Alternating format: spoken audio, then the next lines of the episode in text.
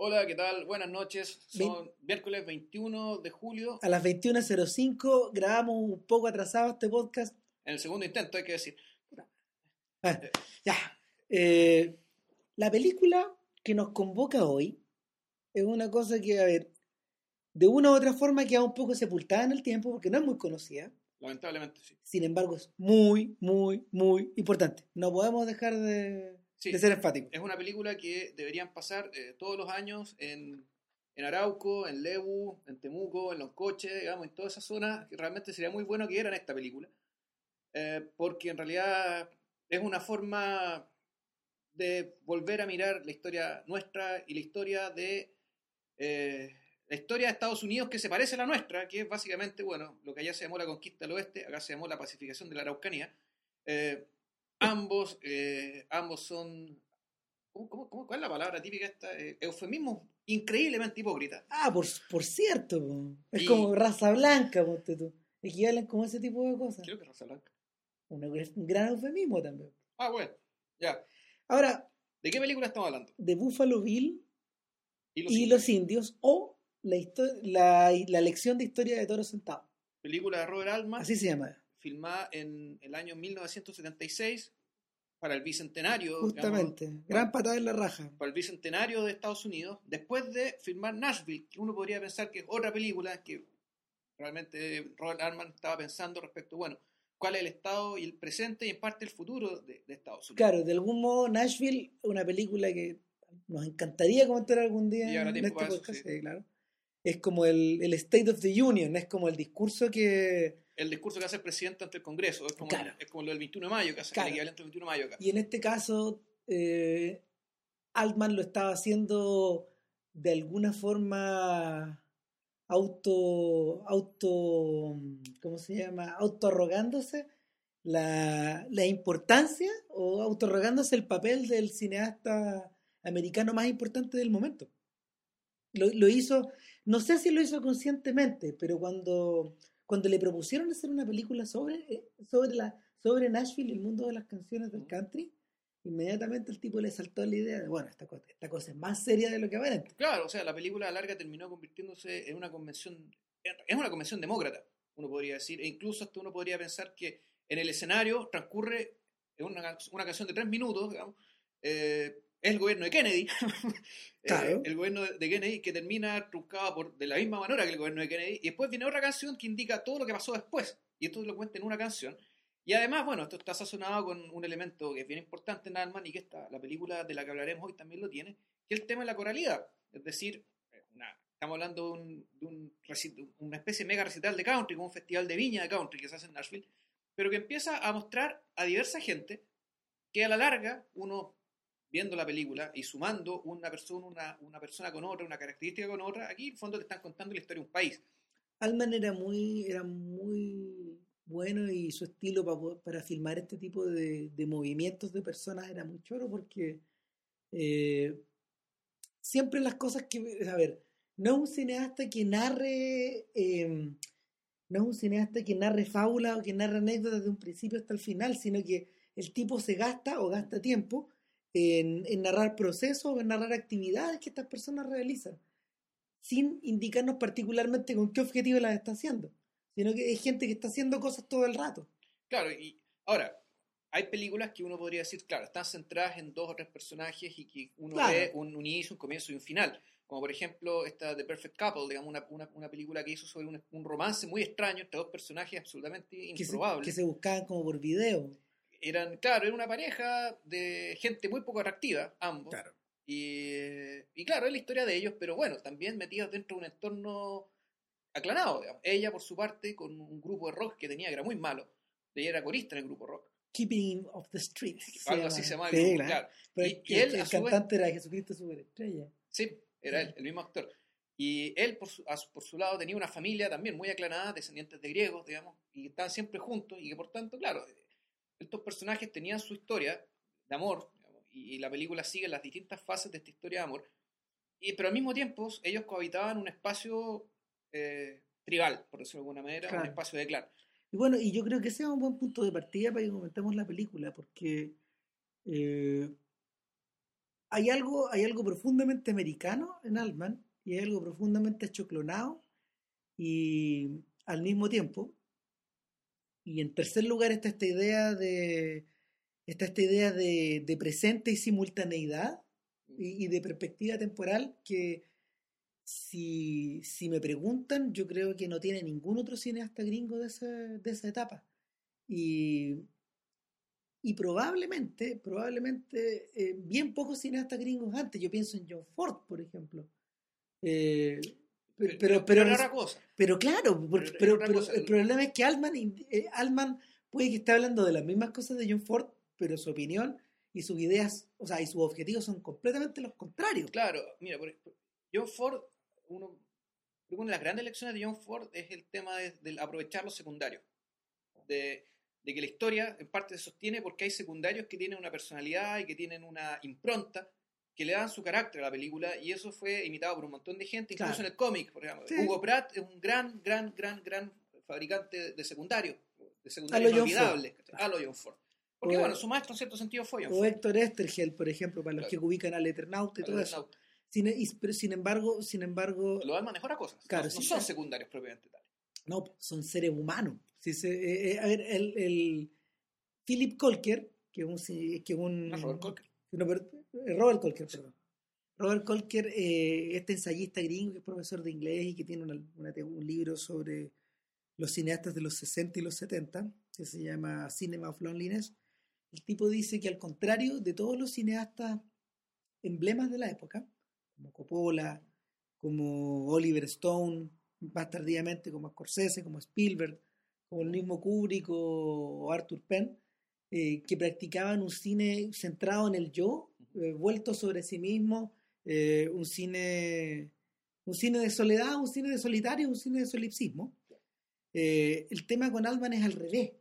Es una, es una, es, un- es probablemente eh, sus atmósferas están pobladas de solitarios, pero están vueltos todos hacia afuera. Claro. Lo importante son las interacciones, son las relaciones entre ellos, que es lo que se da. Es un cine donde además, y esto es muy, muy, es muy bonito, es muy económico, eh, los personajes necesitan dos o tres trazos para ser perfilados y esos perfiles siempre son en escena con otras personas. Exacto, y siempre son, siempre son útiles a la historia, no son útiles por sí mismos. Estos tipos nunca están llamando la atención sobre sí mismos. ¿Se acuerdan de Gosford Park? De hecho, es una Ah. historia acerca de la invisibilidad de ciertas personas en relación a las otras, Claro, eh, y, y de actividad por doquier, y de actividad incesante.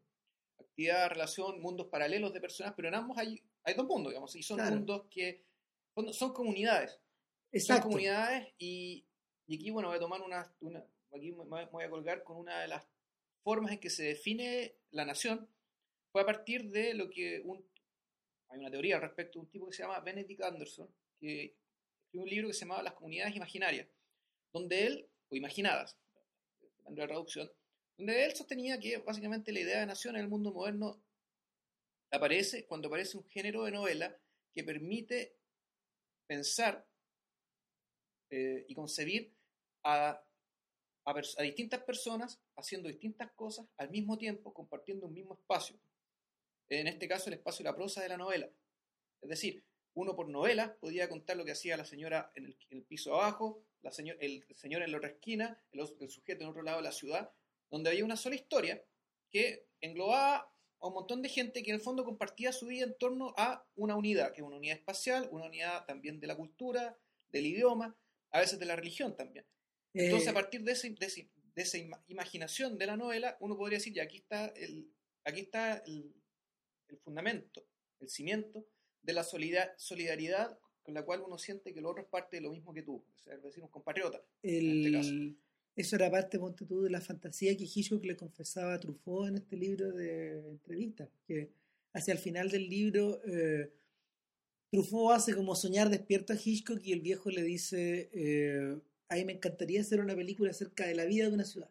Bueno, ¿y cómo lo plantearía, señor Hitchcock? Mira, de la forma más, de la forma más sencilla que yo me lo plantearía es como describiendo la trayectoria o el, o el, el, el paso que la comida tiene por las distintas partes de la ciudad, desde, la- desde que la gente la saca del refrigerador hasta que, hasta que el camión de basura la bota en el... Hasta que se emboca en el mar, digamos. Claro, hasta que, el- claro, hasta, hasta que llega, hasta que llega a los basureros.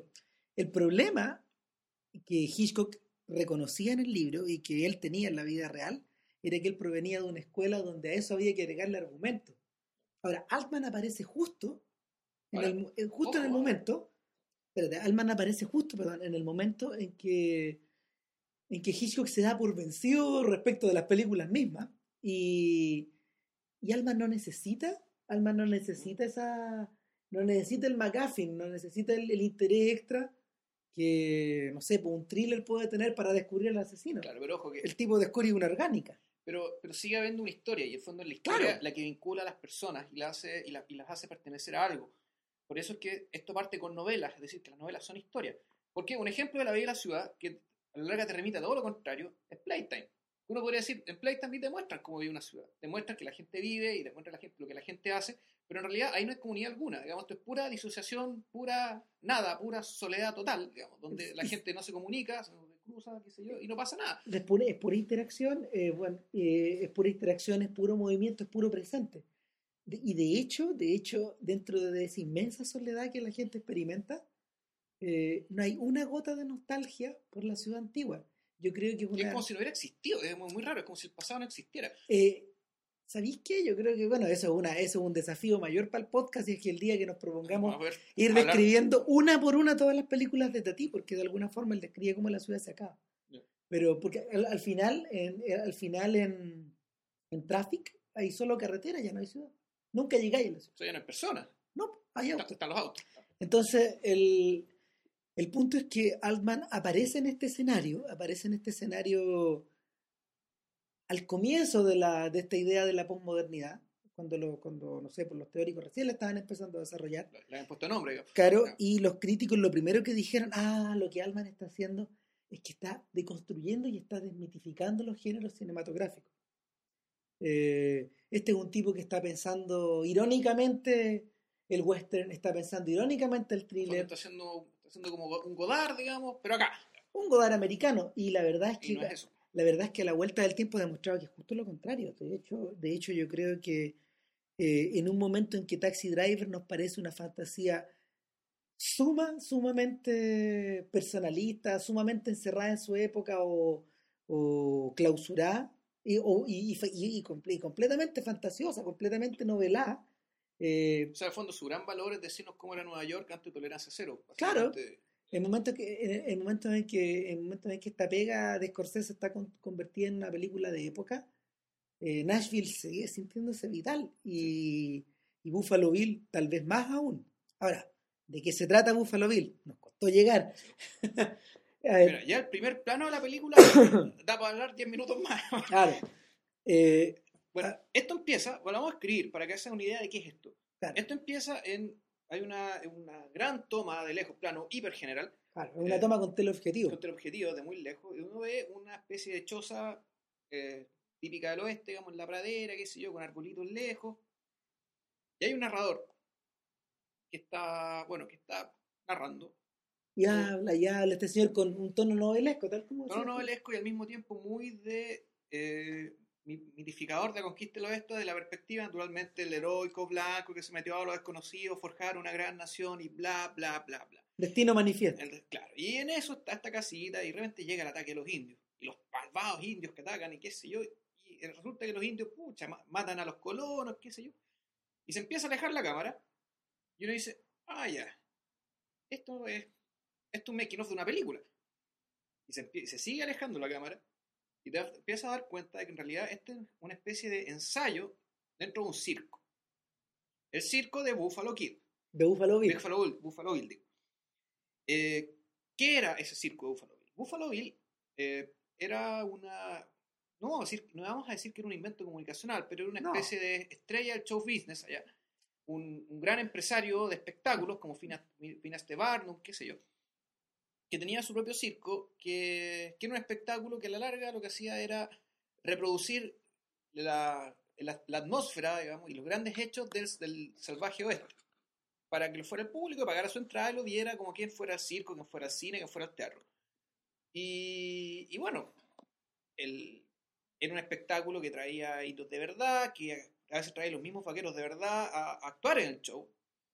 Y, y bueno, él era la figura central de este circo, era como el star, digamos, pero había toda una trupe, digamos, entre medio.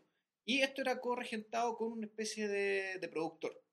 Fondo ellos eran dos los que montaban el show.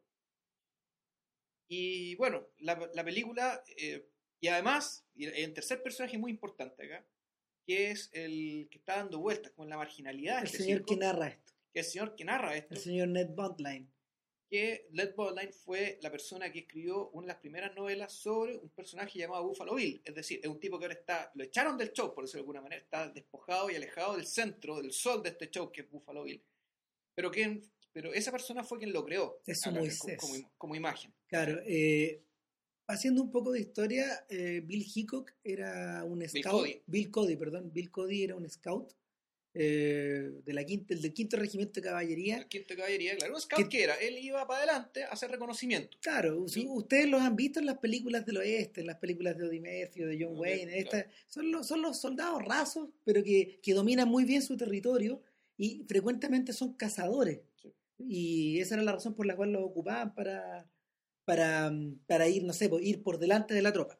Ahora, eh, Cody tuvo alguna Cody tuvo alguna participación en la guerra contra los indios de 1860 y tanto, posterior a la, a la, a la guerra civil, pero su participación fue bien menor. Sin embargo, Bondline, este señor, eh, descubrió en él, descubrió en él eh, Carisma, pasta, ángel, o, exacto. o lo, que, lo que se llama. digamos. la, la raíz del mito, la raíz de un mito que él podía formar o podía forjar.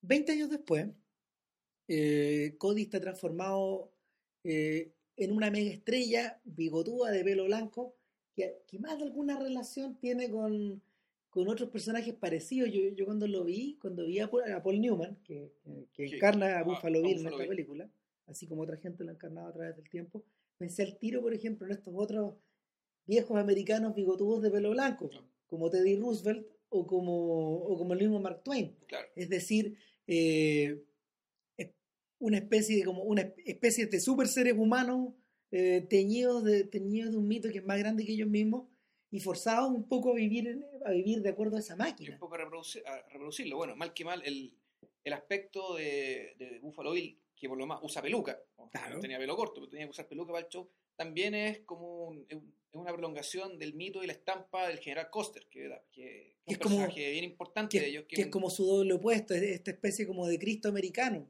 Claro, el mártir. pues, Fue, Claro. general, fue un general que fue masacrado, eh, cuyo ejército fue masacrado en una batalla que se llama Little Horn. Little Big Horn. Little Bighorn, claro, eh, y no- los mataron a todos. De hecho, hay una película sobre él que se llama Murieron con las botas puestas, donde Errol Flynn hace de, de General mistif- y lo mistifica totalmente. Sí, completamente, que era, claro, que, era- que en el West Point era el más irresponsable, tenía pésimas notas, y te- pero era bueno para dos cosas, para andar a caballo, para pelear con espada. Para eso servía, nada más. Ese era el General Coster. Y que bueno, y si han visto la película El Pequeño Gran Hombre, ahí vemos la versión de los des- indios. desmitificadora, de- de- fondo diciendo que el personaje, el personaje de, de, de Dustin Hoffman es un pequeño gran hombre, es decir, un hombre que nadie sabe quién era, un, un ser inexistente en la historia, pero que es una gran- un gran personaje, es un gran sujeto, versus el general Coster, que en realidad es un gran pequeño hombre. Es decir, un rematado imbécil vanidoso, digamos que, este- que resulta que todo el mundo lo conoce. Ahora, hasta cierto punto, mira, es buena, es buena la mención de estas dos películas, porque de alguna forma, tanto murieron con las botas puestas de Raúl Walsh, que la filmaron antes de la Segunda Guerra Mundial, 40 no, 41 creo que es de por ahí. de por ahí, Sí, eh, 41, si no me equivoco. y eh, Pequeño Gran Hombre, que la filmaron en el 65, poquito después de la muerte de Kennedy. Eh, esas dos películas, la mitificadora y la desmitificadora, giran en torno a la giran en torno a esta especie como de América creada en la memoria América creada en el disco duro de, de los propios americanos. Claro. Sin embargo, este Buffalo Bill, que fue hecho 10 años después, está hecho un poco aparte. Está hecho un poco aparte desde el momento en que eh, Altman comienza a centrarse no solo en la figura, en, ¿cómo se llama? Típico de él, no solo en la figura del personaje mítico, sino en la personalidad de todos los tipos que rodean este circo. Eh, Altman se aseguró de que, tal como tú lo conversamos antes, pues, antes de, no sé, un par de días antes, atrás, Altman se aseguró de que su versión del circo se pareciera mucho a una suerte de trupe que está filmando a algo. un rodaje, una película. Y como es Exacto. un circo, es un rodaje perpetuo. O sea, es un- siempre se está rodando, digamos, no hay postproducción. O sea, ¿por qué? Porque, bueno, tiene que ir la gente a ver y, y el espectáculo se repite una y otra vez. Y, y, el- y, el- y- por lo mismo, al centro, al centro de este problema hay una cuota, hay una cuota de, de autoafirmación y al mismo tiempo una cuota de neurosis muy grande, porque eh, llega, el- llega, llega el punto en que Cody eh, no puede dejar de ser Buffalo Bill en ningún momento de su vida. Lo van a despertar en la noche, el tipo se tiene que poner la peluca. Sí, claro. Claro, o sea, él es Buffalo Bill dentro y fuera del escenario. Y eh, el, el momento, el momento clave o el momento, el punto de inflexión donde, donde esta suerte de autorreconocimiento se pone a prueba es cuando el productor sugiere traer al único, a la única mega estrella que le podría hacer sombra. Toro sentado. Todos los centavos. Pero de Toro sentado vamos a hablar después de la pausa De la pausa cognitiva. cognitiva de rigor.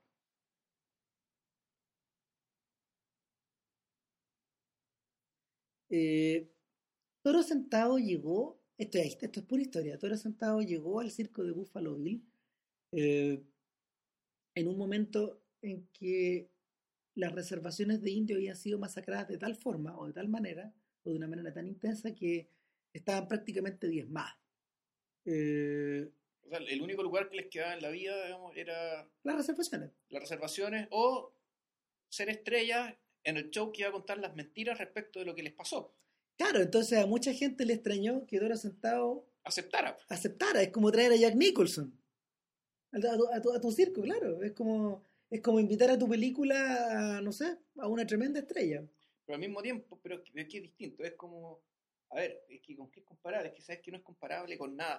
es como invitar a tu película a Mao Zedong, por ejemplo. No, es como si Goebbels hubiera hecho una película durante el exterminio y hubiera traído al rabino de la principal mezquita de la capital, no sé, pues, de, de la principal mezquita de Mira. Varsovia, ¿cachai? Y lo llevara a, y le hiciera, ya, haga una película que, que cuente mentiras respecto a lo que pasó con el holocausto. Hay una historia sobre eso, pues, sobre los nazis. Puta. El- este es un pequeño paréntesis. Los nazis, eh, entre el 33 y el 37, acumularon una gran cantidad de obras de arte degeneradas, según ellos.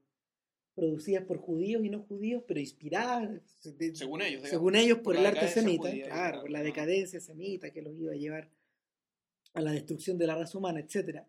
Y estos tipos armaron una exposición gigantesca que se llamaba Entartete Kunst, arte degenerado. Claro. Y le hicieron girar por toda Alemania, con gran éxito. Ya. ¿Podías imaginarte eso? Eran, eran cerca de 5.000 obras. Eh, todas, todas ¿cómo se llama? dispuestas de una manera bien humillante, pero al mismo tiempo adentro había Picasso, Miró, eh, Chagall, Ya. había obras maestras de valor incalculable. ¿Qué hicieron los rusos con Entartete Kunst? La agarraron, la enterraron y se la llevaron. Pues, a la- ¿Está el cientos de obras están en el Hermitage. Con un valor incalculable, por cierto. Ahora, Pero- el punto es que, espera, pero eso ¿por qué no es comparable? Porque, claro, ahí está la, la obra, digamos, degenerada en un contexto risible, pero claro, aquí Buffalo... Pero, pero, pero la hicieron girar. Claro. Me parece una cosa impresionante. Claro, pero eso, Fue por todo el país. claro, pero la diferencia acá es que para que eso se comparara con lo que ocurre aquí en esta película, tendría que haber sido esto como una especie de satélite en torno al arte no degenerado, que habría sido el centro y el sol, Bueno, pero que era Buffalo Bill. ahora, eh, recuerda, recuerda que la aparición, la aparición de Toro Sentado es como una alma en espillo, lo trata como un gran polo negativo en la historia.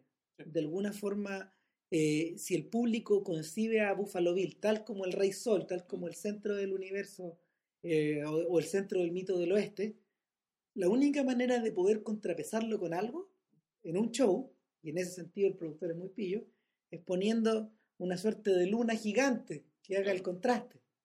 Y, y que además que se mueva que, que se mueva con, con otro lenguaje porque si se moviera con el mismo lenguaje aquí nos veríamos con el típico digamos pelea de Shakespeare en el fondo donde Claro. un personaje se come a otro a partir del lenguaje común Claro, es decir del discurso no le vaya a pasar lo de Macbeth o lo de, o lo de Falstaff con Harry. o, o no o, o Marco Antonio que termina siendo comido por Cleopatra o sea que en el fondo todos los personajes empiezan a hablar y a pensar como los otros como, como el personaje que termina venciendo Claro. que por ejemplo en el caso de Marco Antonio Cleopatra es Cleopatra en otro será Macbeth en otro será el mismo Hamlet y así acá lo que hay es un personaje que habla un lenguaje y vive en un mundo y aparece Toro Sentado que vive en otro mundo, vive en otro código, prácticamente no habla, y sus decisiones son absolutamente incomprensibles tanto para Buffalo Bill y también para eh, los mismos espectadores. Es decir, lo- el, ¿Qué está haciendo este gallo? Claro. tanto Buffalo Bill como el espectador necesita de un traductor, que es una especie de indio gigante, al cual por su tamaño todos creían que era todo sentado, que habla inglés. Y todo, todo lo que hace todo sentado tiene que ser explicado a posteriori. Eh, es, es muy buena idea porque si bien el mundo de... Si bien Buffalo Bill, primero que nada, está interpretado por una estrella. Sí. Segundo, tiene una ropa muy cara, impresionante, un look increíble de, de- de mito del Sí, claro. oeste. Eh, su mundo es el de la autopromoción, su mundo es el de la publicidad, su mundo es el del circo, su mundo es el de las palabras y el de las acciones. ¿Qué, qué? Y además el de la corte. O sea, que Exacto. un, un- montón de gente alrededor de él. Ya vamos a hablar del reparto, que también está escogido con pinzas. ¿Qué, qué, qué es Toro Sentado? Toro Sentado es el silencio, Toro Sentado es la parsimonia, Toro Sentado es la noche, Toro Sentado es el misterio, es la velocidad que Bill no tiene. Y, eh, y en último término, eh, es todo, es todo, eh, a ver, es representa toda la este mundo despojado del cual la película de al cual la película de Alman es completamente ajeno. No, no lo entiende. No. Porque es completamente barroca esta historia. Exacto. Exacto. Entonces, bueno, la película empieza a transcurrir en un duelo. O sea, en realidad hay hartos duelos en paralelo. Pero, bueno, pero, pero eh, es, muy lógico, de hecho, que, un filme del oeste plantee esta, Claro. idea entre dos hiper, hiperenemigos, digamos, pero de una manera muy distinta, por ejemplo, a Duelo en el Corral Loca o a las películas del hombre sin nombre. El libro que me pasaste tú, eh, El de Robert Self. Robert Self, sobre esta película, habla que, que en realidad esta está articulada en torno a tres duelos, o, tres conjuntos de duelos. El primer conjunto de duelos son los duelos que se producen dentro de la corte de, de la corte Del de Rey Sol. Bill, del Rey Sol de Buffalo Bill, Los favoritos. para acercarse a Buffalo Bill, para Claro. lograr lo que ellos quieren a través de siempre intermediados por el, por el centro de la corte, Claro. Buffalo Bill. Y, y, y tam- bueno, el, en, en ese sentido el duelo ahí es con Ned Bondline, del Burt Y también está, claro, pero entre medio también está el, el del publicista con el del periodista, Todos pelean y todos pelean. por el favor de por el favor de Bill por las lucas. por, por las lucas, por el favor, por la influencia. larga. Claro. En fondo esto es, es una película de corte, que es cortesano, como gente cortesana haciéndose eh, zancadillas para estar más cerca del De hecho, de hecho, uno de los uno de los grandes momentos dramáticos de la película se produce cuando eh, llega el presidente de los Estados Unidos, hecho real también. Fue al circo a ver a, Claro, a durante a su- durante su luna de miel, claro. Entonces, eh, ¿quién le debe respeto a quién? Entonces Bill cede de su cama Claro. para que el presidente duerma con su señora. Y él se va hacia las praderas a mirar la luna, según él. Se va a tomar. Mentira. Mentira, se fue un bar a chupar. Claro. O sea, su mito, porque no podía dejar de ser el Buffalo Bill, tenía que decir que se iba a dormir debajo con la noche que le sirve de sábana. Claro, con los lobos. Ah, bueno, y ese es el otro detalle. eh, la forma de expresarse de Bill es bastante barroca también y bastante florida y bien desafortunada. A cada momento se espera que salgan palabras doradas de su boca. No, no le daba tanto. No, No, no. Para eso necesitaba Ned Bondline. Para eso necesitaban que le escribieran los guiones. Claro. El, resulta, bueno, es el, el- el primer, el, primer conjunto de duelos son los, son los duelos que se dan dentro de la corte. El segundo duelo, bueno, es el de Buffalo Bill con Toro Sentado, Sí. que es un duelo que también tiene que ver con el poder. El- no con el poder total, pero sí, Toro Sentado siempre está luchando por demostrar que, pese a que él está en el circo de Buffalo Bill y que Buffalo Bill es el que le paga el sueldo, eh, aquí el que manda es Toro Sentado, al menos lo que respecta al mismo. Bueno, eh, la gente que la gente que ha tratado de eh, comparar esta película a los rodajes de a los rodajes de Hollywood, ahí tú lo podías entender, la manera en que el productor trata de manejar a la estrella sin que se le vaya de las manos. A una estrella que al mismo tiempo eh, Bill es productor, estrella, director Claro, de- de- de esta historia. Es coproductor, porque en realidad hay otro productor que es el personaje, ahí vamos a hablar de él también. Claro, pero ¿cómo controlar a este tipo que tú traes de fuera? ¿Cómo controlar a que, es- que es el otro, el, que el- como, como, como dicen los... cómo controlar a este Anthony Hopkins? Si es como un inglés, es como un gallo que no entienden. No más, los gringos, es los la- como dirían los sociólogos actuales, es la otra edad. O sea, es la otra edad, es, es lo otro, es lo otro total, la enumeración de características que tuviste delante, es lo otro, es Hasta tal punto es lo otro, hasta tal punto es lo otro, que una vez que se produce algo que no les podemos contar y que saca a Toro sentado de, del, del área de, del área de influencia del circo y lo convierte, lo convierte en un recuerdo de alguna u otra forma, Bill se lo sigue imaginando dentro de su casa, como un fantasma, como una presencia, como, como una suerte de imagen que no se puede sacar de su cabeza, es casi como mirarse al espejo. Claro, y por ejemplo, y Toro sentado sin hablar, inmediatamente se gana la simpatía de la única mujer importante dentro de la trupe, que es eh, una- Annie Oakley, que Annie Oakley, que es Shurshot, o, o sea, Shurshot es su nombre artístico, es una señora que tiene muy buena puntería y que dispara con la, con la mano izquierda, creo. y que protagonista de una comedia musical muy conocida, Panic Get Your Gun, el, perso- el personaje. El personaje, claro, y que está interpretada por Geraldine Chaplin, la hija de Chaplin. Claro. Y este personaje inmediatamente simpatiza con Toro Sentado y probablemente nunca habló con él.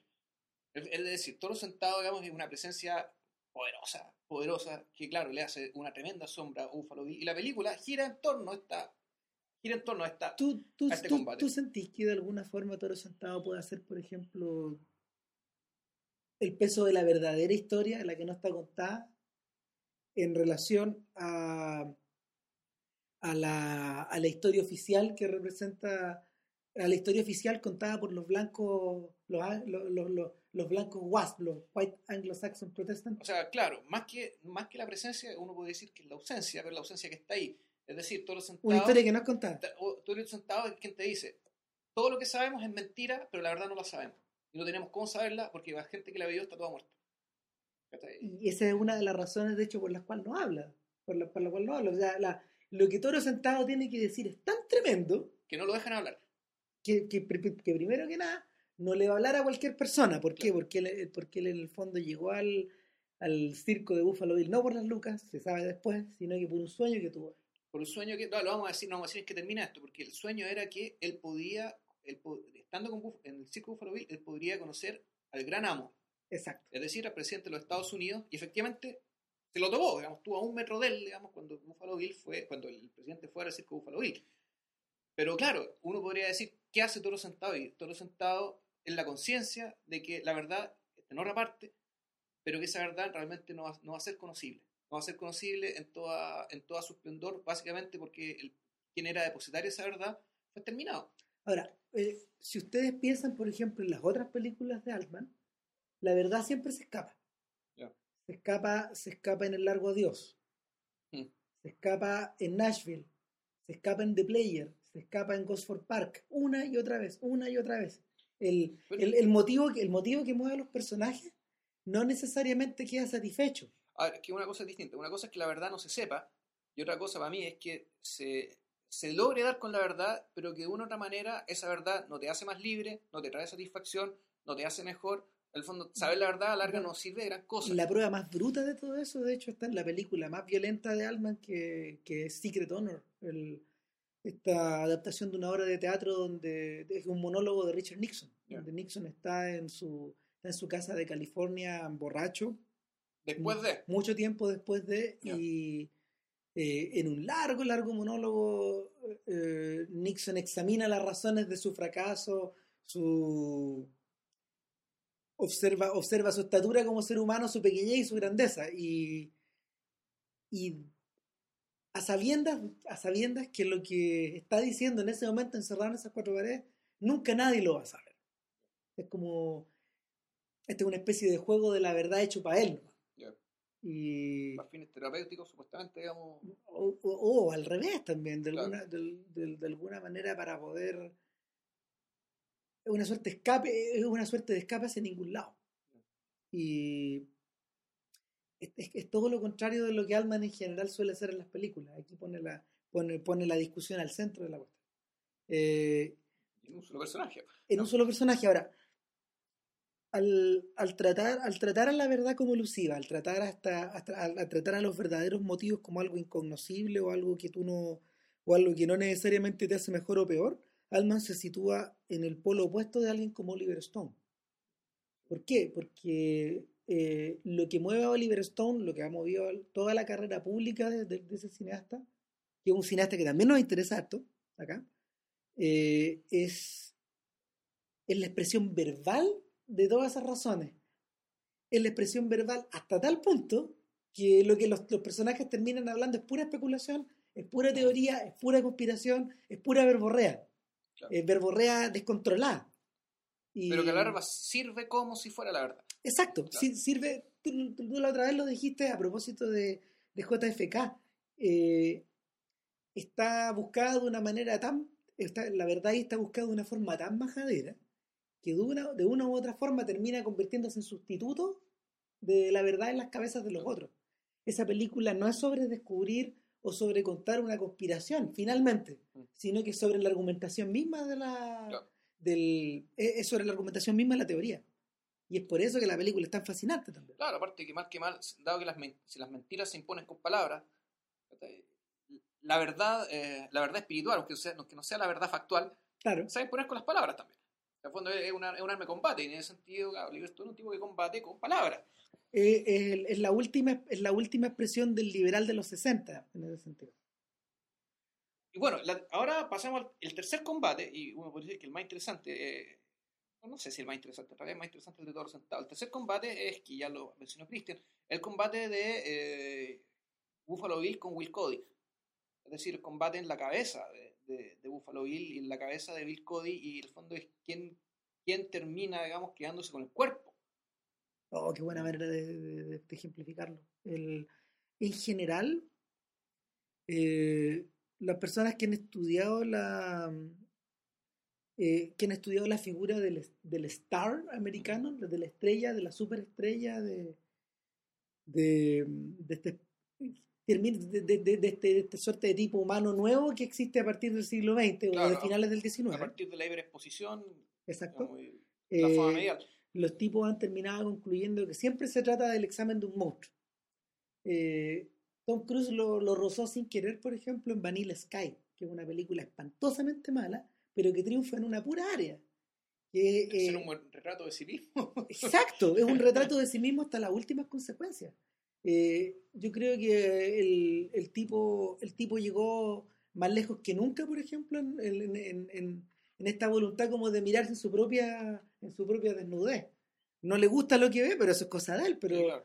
pero finalmente, finalmente la, yo me quedé con la sensación de a- al ver a Paul Newman luchando contra este personaje, metiéndose en la piel de, de un Cody que lucha contra sí mismo, eh, te quedas con la sensación de que lo que estáis viendo también es un monstruo, es una cosa que no está, está fuera de control. Eh, la película hace una, una velada pero persistente referencia al hecho de que Cody es un, un alcohólico y de los grandes, Claro. porque el tipo se toma una copa grande de whisky todas las noches. Claro. Lo, la otra cosa que bien decidora eh, respecto de larga de la, no vamos a decir deshumanización, pero sí de que la, el contacto humano a la que una persona normal eh, suele estar acostumbrado, Cody lo está perdiendo, es el hecho de que sus pololas son siempre cantantes de ópera que están cantando. ¿Sí? Él no, con- él no conversa con su esposa, tiene necesita una mujer que le esté cantando. Es como, bueno, y de, y de hecho, de hecho, hay una, una de estas señoras tiene un canario adentro, pero como hay dos voces, eh, Cody termina, le hace ruido. le- claro, Co- Cody termina disparando al canario, quedándose con, quedándose con el canario humano. el canario humano. Claro. Y está permanentemente encerrado ahí cantándole Rusia, rubia, rubicunda. Una, claro, y tiene un tipo humano que, que le gusta. Y le gustan las cantantes de ópera, pero básicamente porque eh, parece que ya el tipo es incapaz de conversar en la intimidad porque la intimidad ya es algo que perdió. Ya no Es existe. algo que perdió. Es un espacio, probablemente para un personaje, sobre todo para un personaje que es una, es una maqueta, que es una construcción, la intimidad real es una amenaza. Por tanto, hay que suprimirla. Y la forma que tenía él de suprimirla, bueno, era teniendo como esposa, digamos, que, satisf- que satisfaciera, o pareja, que satisfaciera sus necesidades sex- sexuales, alguien que no hablara, y alguien que a la larga no, no expresara, a través del, del discurso, el hecho de conocerlo en un plano que es distinto del plano público, digamos, como estrella. A mí me parece que, no sé si a ti, pero me parece que a, a rato Paul Newman en esta película es una especie de sustituto de Brando, que Brando sí que habría sido una... el- especialmente el Brando de los 70, que ya estaba teniendo problemas con su propia psique.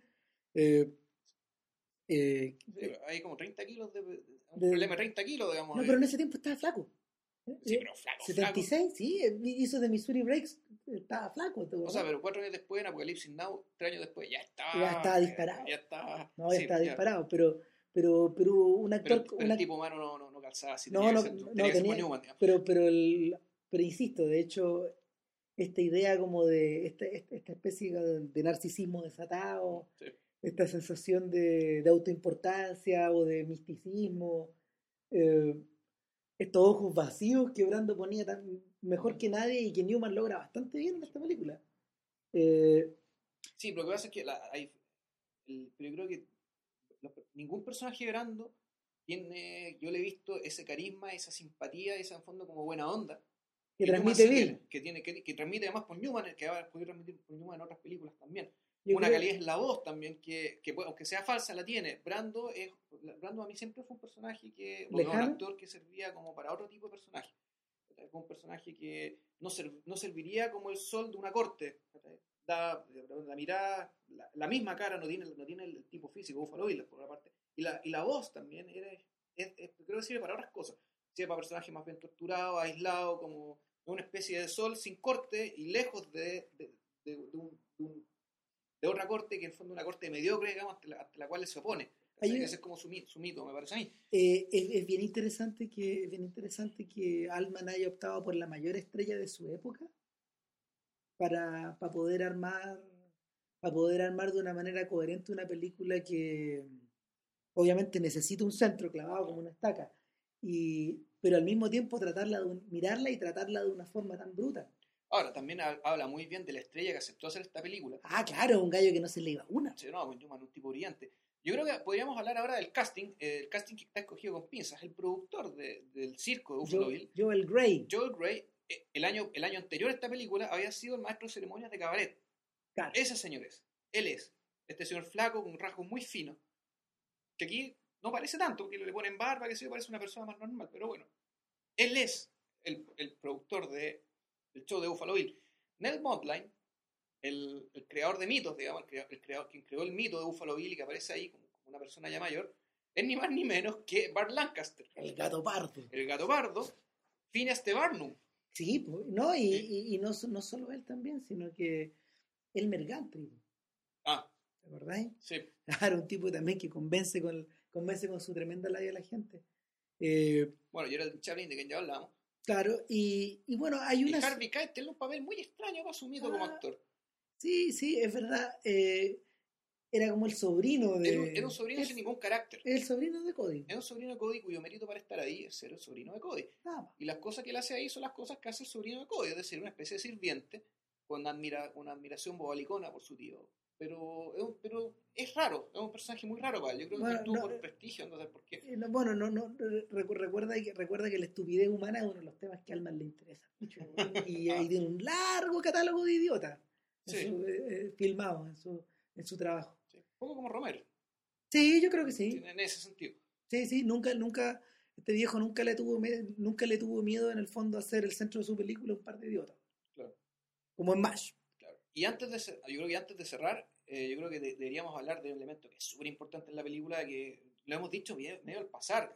Ah, que es que esta película también se trata, eh, más que se trata, transcurre en un periodo en que el país, Estados Unidos, como el país Estados Unidos que conocemos ahora, se estaba todavía forjando. Se está expandiendo de forma, se está expandiendo de forma, no sé, planetaria, por decirlo de alguna manera, estaba reventando hacia todos lados. Claro, está- primero todavía no se conformaba eh, geográficamente como No. era, ni siquiera tenía un himno, y la película sugiere que en buena parte el himno de Estados Unidos fue un gusto personal de Buffalo Bill, digamos. Claro, a él, le, Bill a él le gustaba esa canción llamada Oh Say Can You See, no tenía ni título. no tenía, o sea, Can You See, porque tenía el mismo título que era su primera, su primera línea, su primera estrofa, su primer verso, perdón. Y claro, después uno se entera que esa canción era una de las dos o tres canciones estadounidenses que podían postular como himno y la decisión de escoger una u otra, tengo entendido que es- esa decisión se tomó cuando hubo que tocar los himnos en los primeros Juegos Olímpicos en 1896. es Como decir, 10 años más tarde. 11 años, 10, 11 años más tarde que lo que transcurre esta película. Parece, ojo, esta película transcurre en 1885, Sí, el mismo año de Topsy Turvy, mira vos. que transcurre eh, la película Topsy Turvy, que es la creación del Mikado, digamos, la, ópera, la opereta más famosa de Gilbert y Sullivan. Y uno podría decir, bueno, ¿qué pasa en, en el mil- 1885? Que la época en Topsy Turvy básicamente te sugieren que el, el origen de lo que conocemos como pop y el show business, digamos, nace con, eh, con la opereta, digamos, de Gilbert y Sullivan. El origen de la cultura moderna en el fondo, Claro. del espectáculo. Ahora, curiosamente, una película que transcurre el mismo año te da a entender que buena parte del mito cultural estadounidense nace gracias a personajes como Buffalo Bill, gracias al espectáculo de Buffalo Bill, Claro. gracias a los gustos personales de Buffalo Bill. Y, y muchas de las mentiras que, como historias, mentiras aceptadas, digamos, que sustentan el mito de Estados Unidos, nacen ahí, pero también nacen ahí muchas costumbres y muchas coreografías que uno después ve en las películas. Eh, En el- en el eh, este- de este- esta idea de los stuntmen, esta idea de los, de, de- de- de los vaqueros que llegan al último momento. Por ejemplo, o, o- Claro. o los indios que están dando vueltas alrededor de la gente, de, de de los blancos que disparan desde el medio. no, esto Efectivamente dan vueltas alrededor porque era una especie de ring. es mero circo la cuestión. Claro.